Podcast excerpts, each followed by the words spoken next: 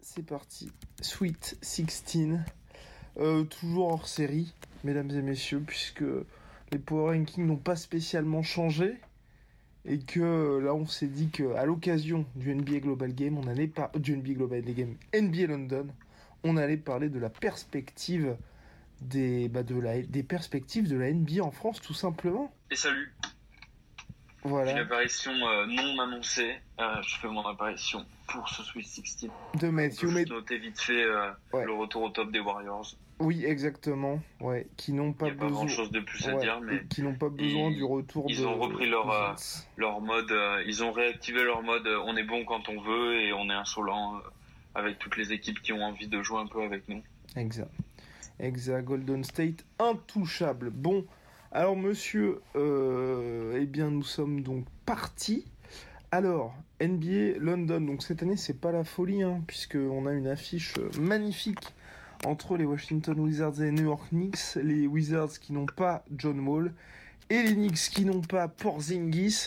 Donc je pense qu'on n'a pas grand chose à dire sur ce choc de l'année. Non. Bill, faut qu'il parte. Part Bill. Ouais, Tu peux pas lui dire là, Bradley? Tu, tu vas le voir, tu lui dis de se barrer.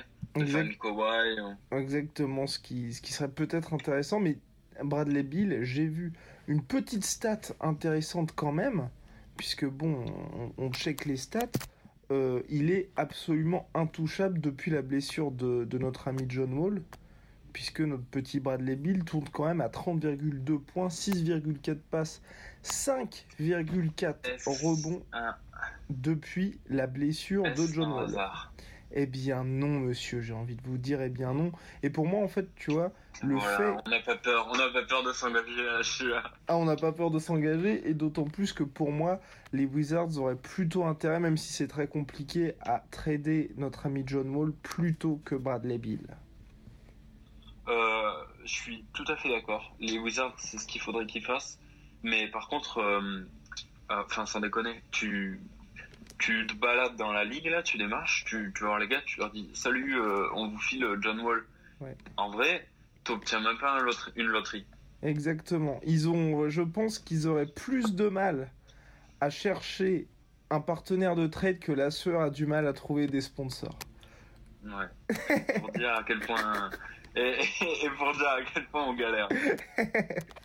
Donc voilà, donc voilà où on en est pour ces pauvres, pour ces pauvres Wizards. Mais c'est vrai que cette franchise-là, moi je trouve ça triste parce que il y avait un pseudo momentum. Tu te souviens quand il y avait toutes les rumeurs avec euh, Kevin Durant qui vient de Washington, pourquoi pas revenir Et là, tu vois qu'ils sont mais complètement hors jeu.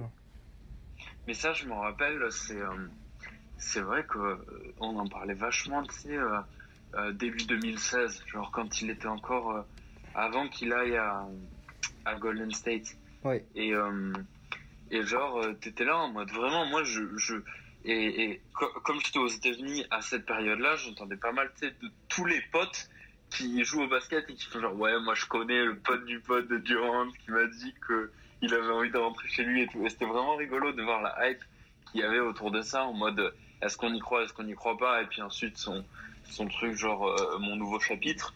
Mais euh, ça fait partie des franchises, putain, un jour on va s'y pencher plus sérieusement, mais des franchises qui ont complètement le cul entre deux chaises, quoi. Ouais. De se dire, est-ce que tu casses tout et, et, euh, et tu repars de zéro, ou éventuellement tu repars de Bill, mais en cassant tout à côté, ou est-ce que tu te dis, parce que franchement, les Wizards, ils peuvent pas être, ils peuvent pas être prétendants. Même les Nets, même les Nets, sans star, ils sont meilleurs que. Imagine, t'as Bill aux Nets.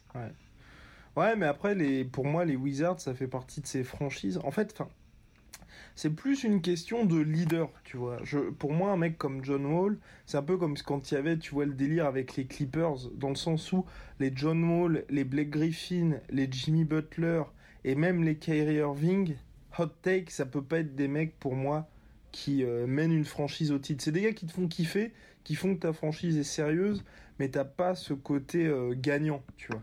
Et je pense que c'est ça leur problème, c'est qu'aujourd'hui ils sont mis avec Bradley Bill et John Wall qui pour moi sont des mecs qui seraient parfaits en lieutenant d'un véritable franchise player et d'un mec où tu te dis ok lui peut faire gagner mon équipe. Mais ces deux-là, pour moi, ça fait pas gagner une franchise.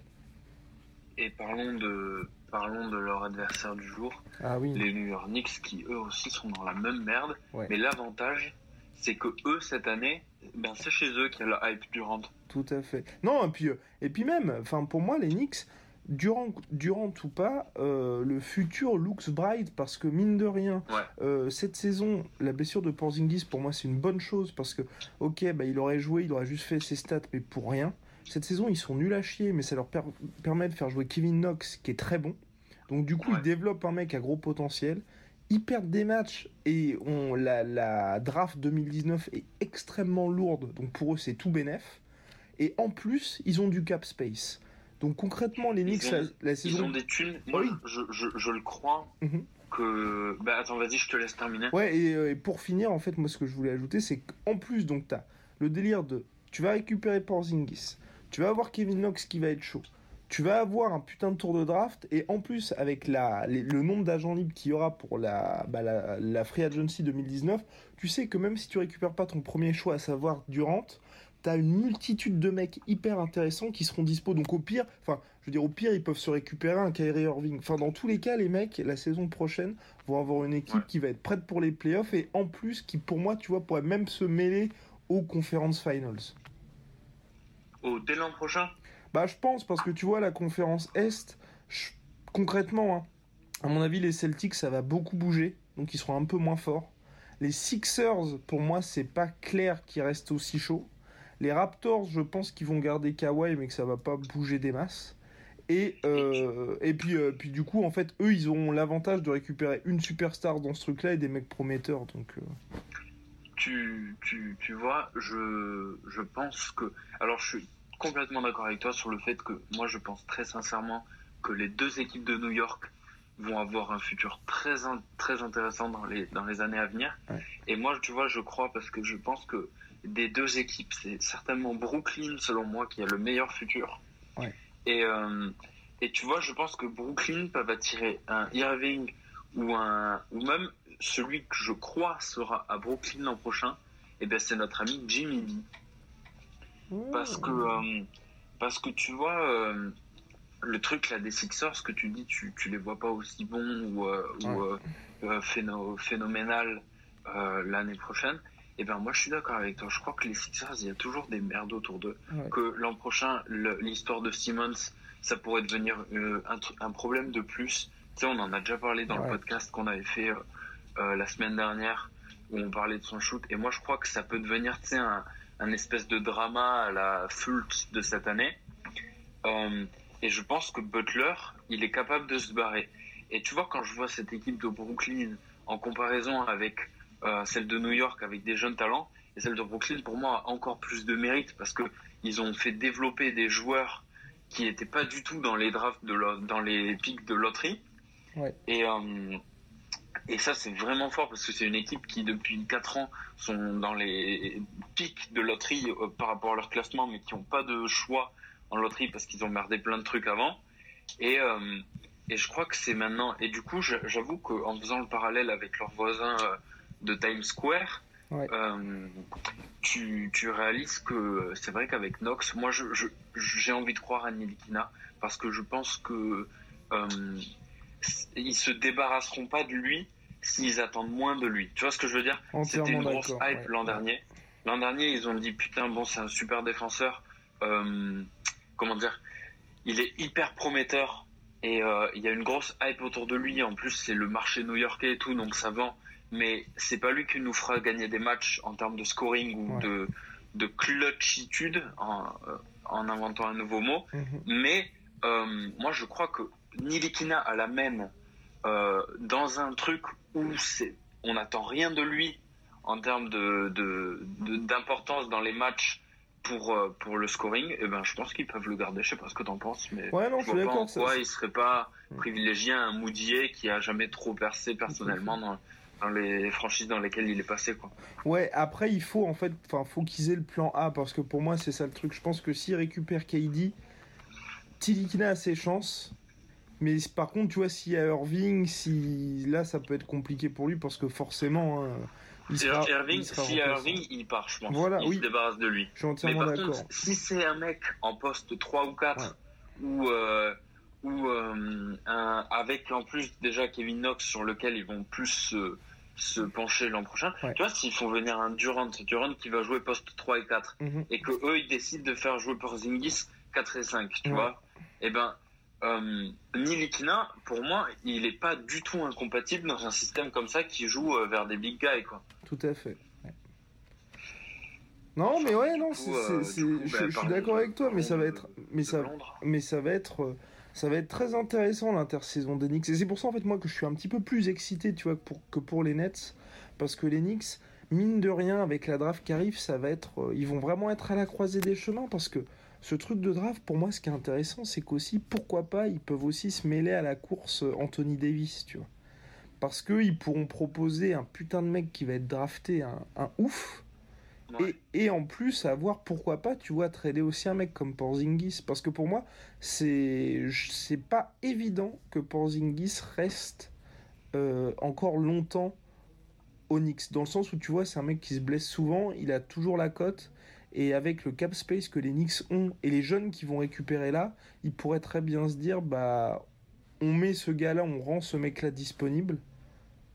Et vient un sign and trade parce qu'en plus, bah, c'est intéressant parce que le mec va, prolonger au max avec le truc rookie. Il est, il est restricted free agent. Donc pour moi, ça peut être aussi intéressant de se débarrasser de Porzingis en se disant on reprend des jeunes, on signe un ou deux mecs chauds au niveau agent libre et puis lui, on lui dit de, de- de si partir tu quelque fais part. signer euh, euh, si tu fais signer Durant par exemple Ouais. je comprends Ouais. complètement que tu veuilles bien te séparer de, de Porzingis en sachant que derrière t'as un Robinson qui a une envergure euh, potable tu vois Ouais. qui, est, qui est pas qui est pas trop mal mais mais mais ouais ouais ouais le perdant de ce truc là ce serait Porzingis parce que réellement Porzingis je sais pas en dehors de New York où est-ce qu'il pourrait être euh, le gars sur lequel tu te, tu te fies? New York qui se fie sur Porzingis et Porzingis est exceptionnel depuis quelques saisons malgré les blessures, Ouais. justement parce qu'il a toutes les clés de, de l'équipe quoi. Ouais. Mais c'est vrai que c'est vrai que s'il se barre, ce, ce serait intéressant de voir si s'il développe ce genre de rumeurs là, à l'approche de la de la free agency. Ouais. Mais euh, non, écoute. euh, bah, j'ai envie d'y croire aussi pour New York. New York, qui, tu vois, et je suis pas forcément, tu vois, je serais pas forcément ultra hypé de voir un, un Williamson à New York, plus un type style Barrett ou Reddish, tu vois, déjà ça me ferait plus, euh, Ouais, ça me ferait plus kiffer. Et c'est exactement à ce à quoi je pensais, tu vois. Mais pareil, tu vois. Le problème, c'est que s'ils prennent un Barrett, bah, ça sera un peu mauvais pour Franck. Ah oui, ça, ça je suis d'accord Ouais. avec toi. Mais Zion, moi, moi, moi, Zion, j'aimerais vraiment le voir à Cleveland, tu vois. Parce que j'en parlais, euh, Ah non, moi pas du tout. j'en parlais il y a pas longtemps. Pour moi, Zion, en fait, c'est pour ça que Cleveland, pour moi, serait bien.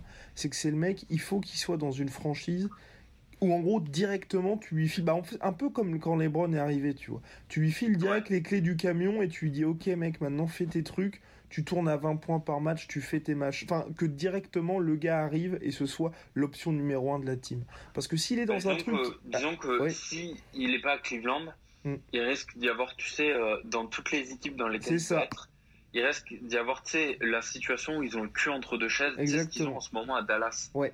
où euh, les mecs vont, vont chercher à se débarrasser de, de Smith Ouais.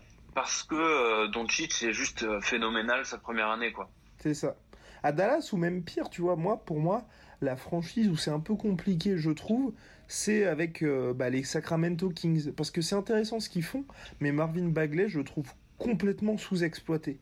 Un mec comme ça, Marvin Bagley, tu l'aurais mis dans une franchise, justement, cette année, comme les Knicks, ou un truc où il y a personne, bah, il aurait directement été vraiment impactant. On aurait dit, ok, bah ça. Enfin, tu vois, il aurait pas perdu son temps. Là, pour moi, il perd. Enfin, il perd son temps il, perd des, des mois précieux dans son développement en fait. Ouais, je, je, suis ton, je suis ton raisonnement. Ben, après, moi, je suis pas défaitiste sur, sur lui parce que tu vois, D'Aaron Fox l'an dernier, il n'était pas, euh, euh, comment dire, euh, on n'était pas non plus ultra enthousiasmé. On savait qu'il était hyper fort. Moi, je, moi, je, je kiffe ce gars. Ouais. Mais cette année, t'as vu, il est vraiment bon. Quoi. Tout à fait. Et c'est que sa deuxième année. Et, euh, mais c'est que cette année qu'il a, mais c'est que cette année qu'il a vraiment les clés du camion. Il n'y a aucune, aucune raison pour pour qu'il fasse pas exactement la même chose, quoi. Oui, non, mais tout à fait, tout à fait. Mais après, si tu te dis, genre par exemple pour Darren Fox, la saison dernière, c'est parce qu'il partageait au début avec George Hill. Enfin, tu vois, il n'avait pas directement les clés du camion. Marvin Bagley cette année. En fait, c'est, moi, je trouve que c'est un peu con quand tu fais des des saisons d'adaptation quand t'as bah, une franchise comme les Kings.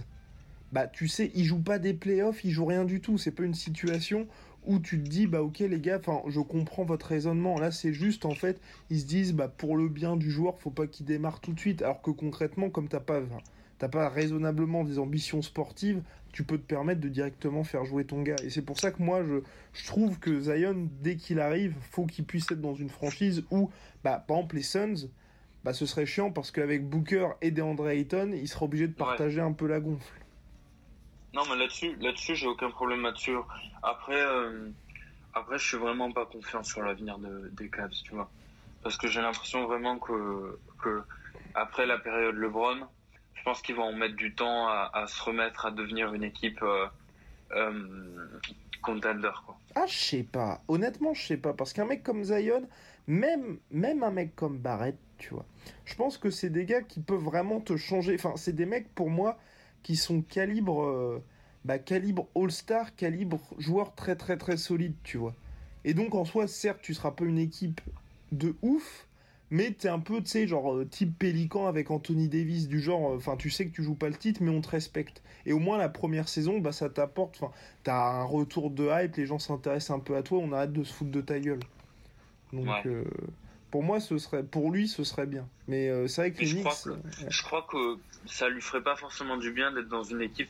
Parce que même s'il va à Cleveland l'an prochain, il, il fera pas les playoffs pour sûr. Ah bah non. Ah et, bah euh, et, je sais même pas s'il aura 30 victoires dans l'année. Ah bah mais, euh, mais comment dire? Et je pense que ça peut lui faire du mal de, de dire bah ok, t'es Williamson, t'es ultra dominant comme t'as été toute ta vie, mais c'est bien rigolo de claquer, j'en sais rien moi, 25 de moyenne et 10 rebonds.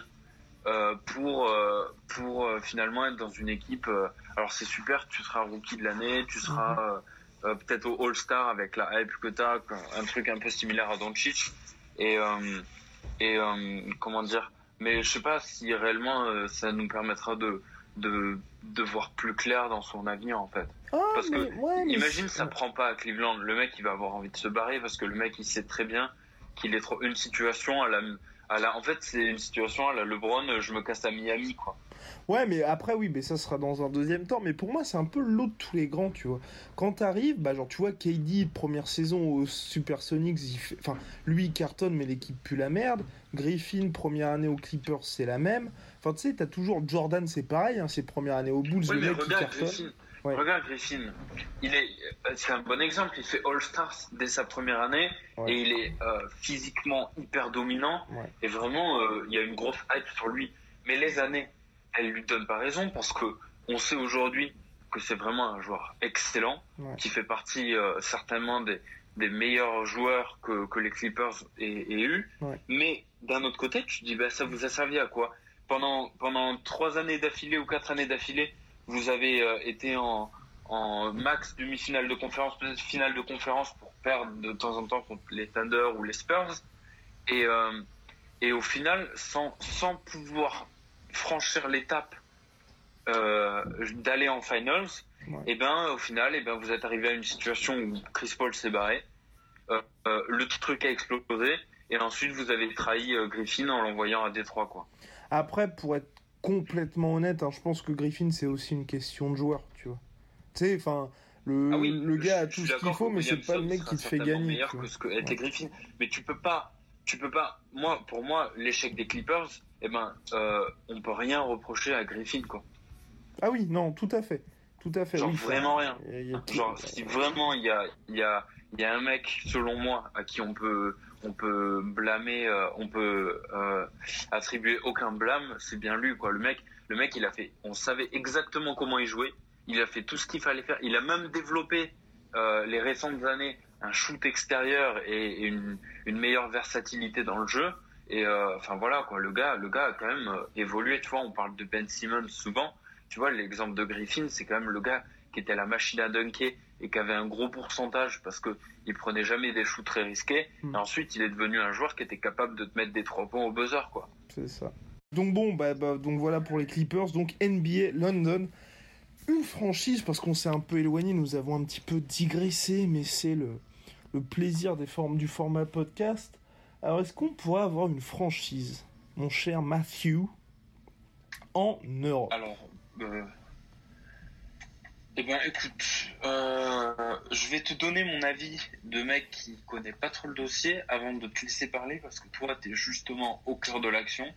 Et euh, je trouve que ce serait difficile parce que parce que déjà logistiquement, on voit que c'est vraiment des événements quand il les crée, qu'il prévoit ça vraiment à l'avance, euh, ou alors il faudrait organiser selon moi une une, longue période de match avant que les mecs rentrent et tout, enfin similaire à des road trips.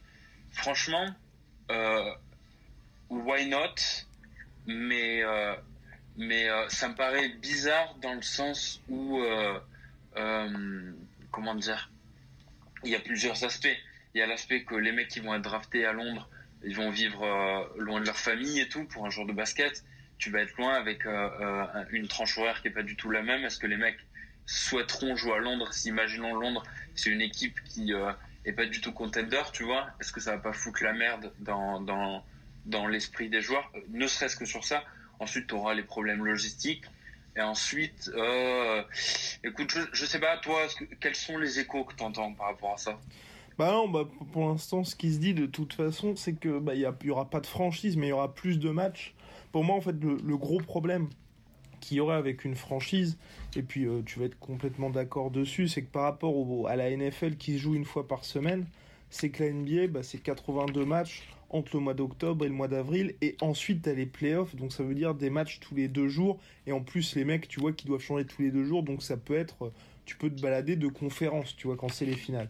Donc pour Surtout moi... Que même, même, la NFL, c'est déjà un peu la merde, hein, parce que oui, tu, tout à fait. tu parles de, tu parles de l'aspect de, de match chaque semaine, mais quand les Rams devaient jouer euh, contre les Chiefs à Mexico, les mecs sont, sont donc euh, Los Angeles, ils ont dû aller exprès pendant 5 ou 6 jours aller s'entraîner genre au Colorado pour prendre l'altitude pour pour euh, oui après ça c'est oui. en fonction oui. des conditions dans lesquelles ils allaient jouer là-bas et et là tu, tu changes carrément même une, une, franchise NFL à Londres par exemple ouais. tu changes carrément de de d'atmosphère quoi complètement donc quand tu as deux équipes de merde parce que souvent les NFL London ils prennent des équipes de merde pour ouais. aller jouer ouais. et ben quand tu as deux équipes de merde et c'est généralement tu sais au tout début de la saison ouais. qui vont jouer à NFL London tu t'en fous parce que les mecs sont préparés et puis ils sont ils jouent dans les mêmes conditions si tu veux mais euh, mais euh, comment dire euh, est-ce que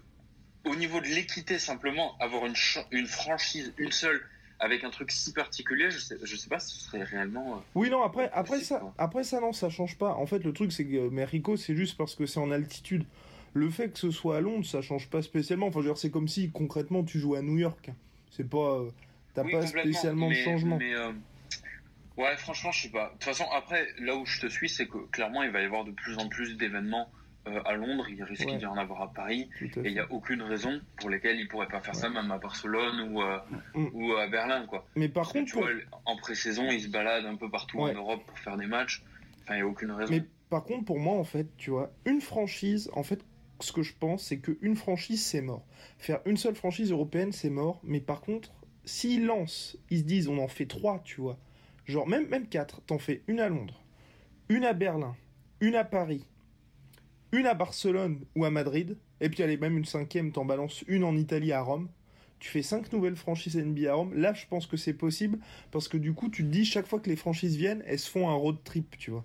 Et elles font en gros deux matchs sur, bah, sur trois semaines.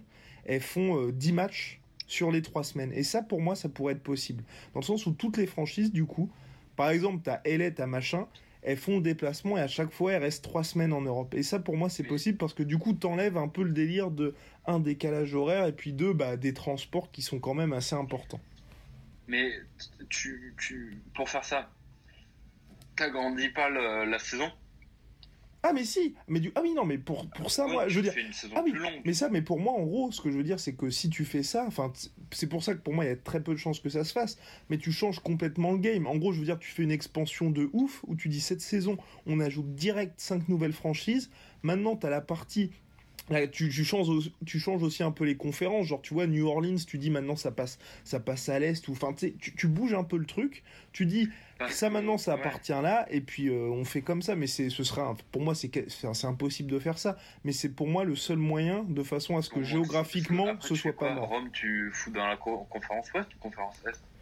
Ah non, tu les fous à l'est, tu les fous à l'est. mais si tu fous les si tu fous les 5 Européens à l'Est, ça va être biaisé, quoi. Ah, mais oui, mais je veux dire, tu. Ah oui, mais tu auras forcément une période d'adaptation. Mais en gros, ce que je veux dire, c'est que pour, pour que ça, ça fonctionne et pour que tu dises il y a une franchise en Europe, tu peux pas juste en avoir une. Parce que niveau même économique pour eux, au niveau des transports, c'est pas viable. Et puis de ne serait-ce que de dire qu'il faut que les gars puissent recevoir. Même pour les entraînements. C'est ça. Exactement. pour moi, c'est pour moi, dans un avenir prochain, c'est c'est irréalisable. Ah, oui. Euh, ah oui, tout à fait. Est-ce que, est-ce que tu pourrais pas genre avoir une. Euh, en vrai, je sais pas si c'est pas un fantasme, mais de se dire, tu sais, t'as une, une franchise à Londres, mm. mais euh, tu sais, tu pars sur un délire en mode, je sais pas quelles sont les villes jumelées, tu sais, mais genre, tu, tu, crées un espèce de, de, de, de ville, comment dire, c'est un peu à la Cupertino là et tu crées un espèce d'environnement dans une ville pas loin.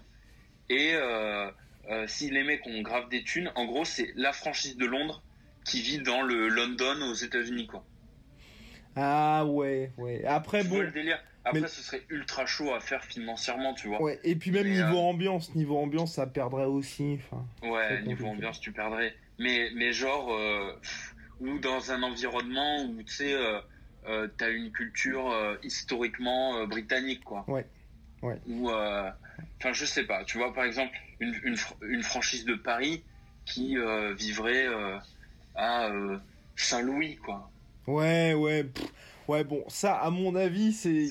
On est plus proche d'avoir des franchises autant les matchs, je pense que réellement ça va se développer. Là, je sais pas combien. Il y a un seul London Game. Il y en a un seul. Moi, je pense que c'est ça l'avenir en fait. Je pense qu'il y aura un, deux, ou trois matchs, tu vois, deux ou trois matchs de saison régulière dans l'année. Parce que quand tu vois, quand tu vois les matchs pétés, que parfois t'as les joueurs, ils auront aucun problème. Tu vois, tu vas voir, j'en sais rien moi, mais tu tapes un, un Suns Magic. Tu demandes à toutes les organisations, est-ce que les gars vous êtes chaud pour faire un un voyage à Rome pour mhm. faire un match de NBA de saison régulière en plein mois de novembre, les mecs ils vont absolument pas te dire non quoi. Et puis surtout en plus niveau business pour la NBA c'est hyper intéressant parce qu'ils savent que même, joueurs, hein. bah oui même pour oui bah après honnêtement hein, je pense que c'est accessoire les joueurs dans le sens où euh, la NBA se dit qu'entre le Suns Magic qui n'intéresse personne aux States et qui va passionner l'Europe et qui va se vendre en une heure top chrono, bah tant qu'à faire autant foutre ce match pété euh, à Rome et voilà. Parce que là, mine de rien, les médias. Au niveau des marques Mais oui. NBA, ça n'a pas du tout la même importance ici que là-bas. Genre, ici, comme tu dis, ici, certainement que les, les fans qui n'ont pas l'occasion d'aller souvent aux États-Unis vont être ultra hypés pour voir un Washington-New York. Je ne sais pas quelle sera l'affluence ce soir. Mais en plus, ils vont se dire, ouais, c'est New York, New York Knicks. Vite, je vais acheter un t-shirt. Ah, mais c'est sold out. Hein. C'est un de marketing dessus. Wizards, ah, bah, du coup, c'est le premier match que j'ai vu de ma vie. Du coup, je vais devenir un fan des Wizards. Parce que euh, j'étais gamin, j'avais 12 ans. Et le premier match de NBA que j'ai vu de ma vie, c'était Washington à Londres. Tu vois mm. Non, mais entièrement d'accord. Hein. Et d'ailleurs, ouais, ce soir, c'est sold out. Et hier, bah, c'est ce que je te disais, au niveau média, c'est. Euh, c'était n'importe quoi il y avait, il y avait tellement, de, tellement de personnes que. complètement dingue. Mais ouais, en vrai, dans des OP comme ça, franchement, pour moi, c'est ça l'avenir parce que tout le monde ressort gagnant. Ouais. T'as aucun mec qui, qui, à qui ça fait râler. Surtout qu'en plus, t'as une affiche de deux équipes qui sont pétées à l'Est et qui feront, euh, qui feront certainement pas les playoffs. Donc les mecs s'en foutent parce que c'est même pas comme s'ils étaient dans la course où une victoire est, est déterminante comme à l'Ouest, par mhm. exemple ou euh, quand tu arrives au club des 500, et eh ben, et eh ben gagner ou perdre, ça, ça fait une différence euh, euh, importante. Et donc, bah écoute, je sais pas, oui, certainement. Mais pour la franchise, là, on s'est enflammé un peu pour rien parce que réellement, je pense que ça fait partie de notre fantasme. Oui, ah bah oui, ah, complètement. Complètement, franchise, c'est long terme. Je pense qu'il y aura par contre beaucoup plus de matchs parce que c'est. Bah déjà, c'est beaucoup plus facile à mettre en place. Mais puis, ouais, non, mais les franchises à voir. Mais après, peut-être qu'ils développeront quelque chose de mondial à terme. Enfin, ouais, à terme, parce qu'il y a aussi. Ils peuvent faire aussi un hop asiatique. Tu vois, là, là où, moi, où réellement j'ai l'impression qu'on le sent, mhm. c'est qu'au-delà des OP que fait. Euh, comment dire euh, la NBA, euh, le NBA Africa Game ou euh, le NBA London Game ou les trucs comme ça, mhm. et eh ben on le sent parce que par exemple au match des rookies maintenant, et eh ben c'est monde contre États-Unis quoi. Ouais, tout à fait. Et les joueurs étrangers maintenant, par rapport à il y a même pas 4 ou 5 ans, sont ultra bien marketés. Et, mhm. et, et, je pense que ça, ça a été ben, certainement que le premier lancement, euh, le, le, le, comment dire, je sais pas si c'est un précurseur ou enfin la, la cheville ouvrière de, de ce changement-là pour moi, c'est Giannis et euh, et euh, et, et le fait que maintenant tous les mecs européens soient ultra pris au sérieux et s'il devient MVP, ça le sera encore plus. Et puis ensuite, tu as tous les Européens, tous les Européens qui sont venus derrière, Jokic, Porzingis, aujourd'hui Doncic et et tous les mecs que tu dis bon ben voilà maintenant les, Européens ils sont pas là pour déconner. Et si imaginons dans un All-Star Game même le All-Star Game des grands et eh ben tu dis euh, Team World contre Team USA bah putain ce serait pas ridicule du tout quoi. Non c'est clair parce qu'au-delà de ça t'as même euh, un certain Joel Embiid qui lui n'est pas européen mais, mais africain et puis le Africa Game ouais non t'as du monde il y a du monde hein il y a mm. Buddy Hill alors lui il sera certainement pas All-Star All-Star mais why not? T'as euh, as Orford que tu, peux, mhm. que tu peux foutre dedans. Enfin, il y en a des étrangers hein, qui sont bons. Mm, tout à fait. Entièrement d'accord, monsieur. Bon, bah ma foi, nous devons euh, wrap this up, comme on dit aux States. Wrap it up, damn. Et euh, ouais, bah écoute, euh, amuse-toi bien, amuse-toi bien au London Game et puis euh, dans cette course effrénée au playoff entre les Wizards et les Knicks. Et une rencontre qui s'annonce magnifique. Enfin, souvenons-nous, souvenons-nous que c'était quel match? Je crois que c'était les Raptors quand ils étaient encore flingués il y a 3-4 ans. C'était terminé après trois prolongations. Peut-être, peut-être qu'on aura du beau spectacle. Ah non, mais euh, ça t'empêche pas que tu peux avoir du spectacle. Hein. Mais c'est juste que l'enjeu, l'enjeu y est pas. Mais imagine, t'as un breakout game de Frank Nilikina qui sort 29 points en sortie de banc. Mais, euh, mais euh, non, bah écoute. Euh, Alright. Mais pour l'avenir des Knicks, on, on en reparlera. Affaire à suivre. See ya. Soit.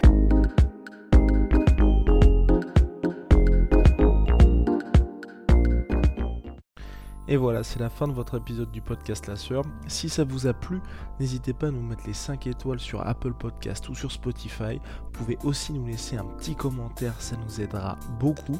Et si vous voulez aller plus loin avec nous, vous tapez La Sueur sur toutes les plateformes ou sur les réseaux sociaux, vous nous trouverez. Et là, vous nous écoutez très certainement en audio. On est aussi en vidéo sur YouTube, mais également sur Snapchat. Là encore, vous tapez la sueur et on sera là. Merci de votre fidélité et à très vite pour de nouvelles aventures.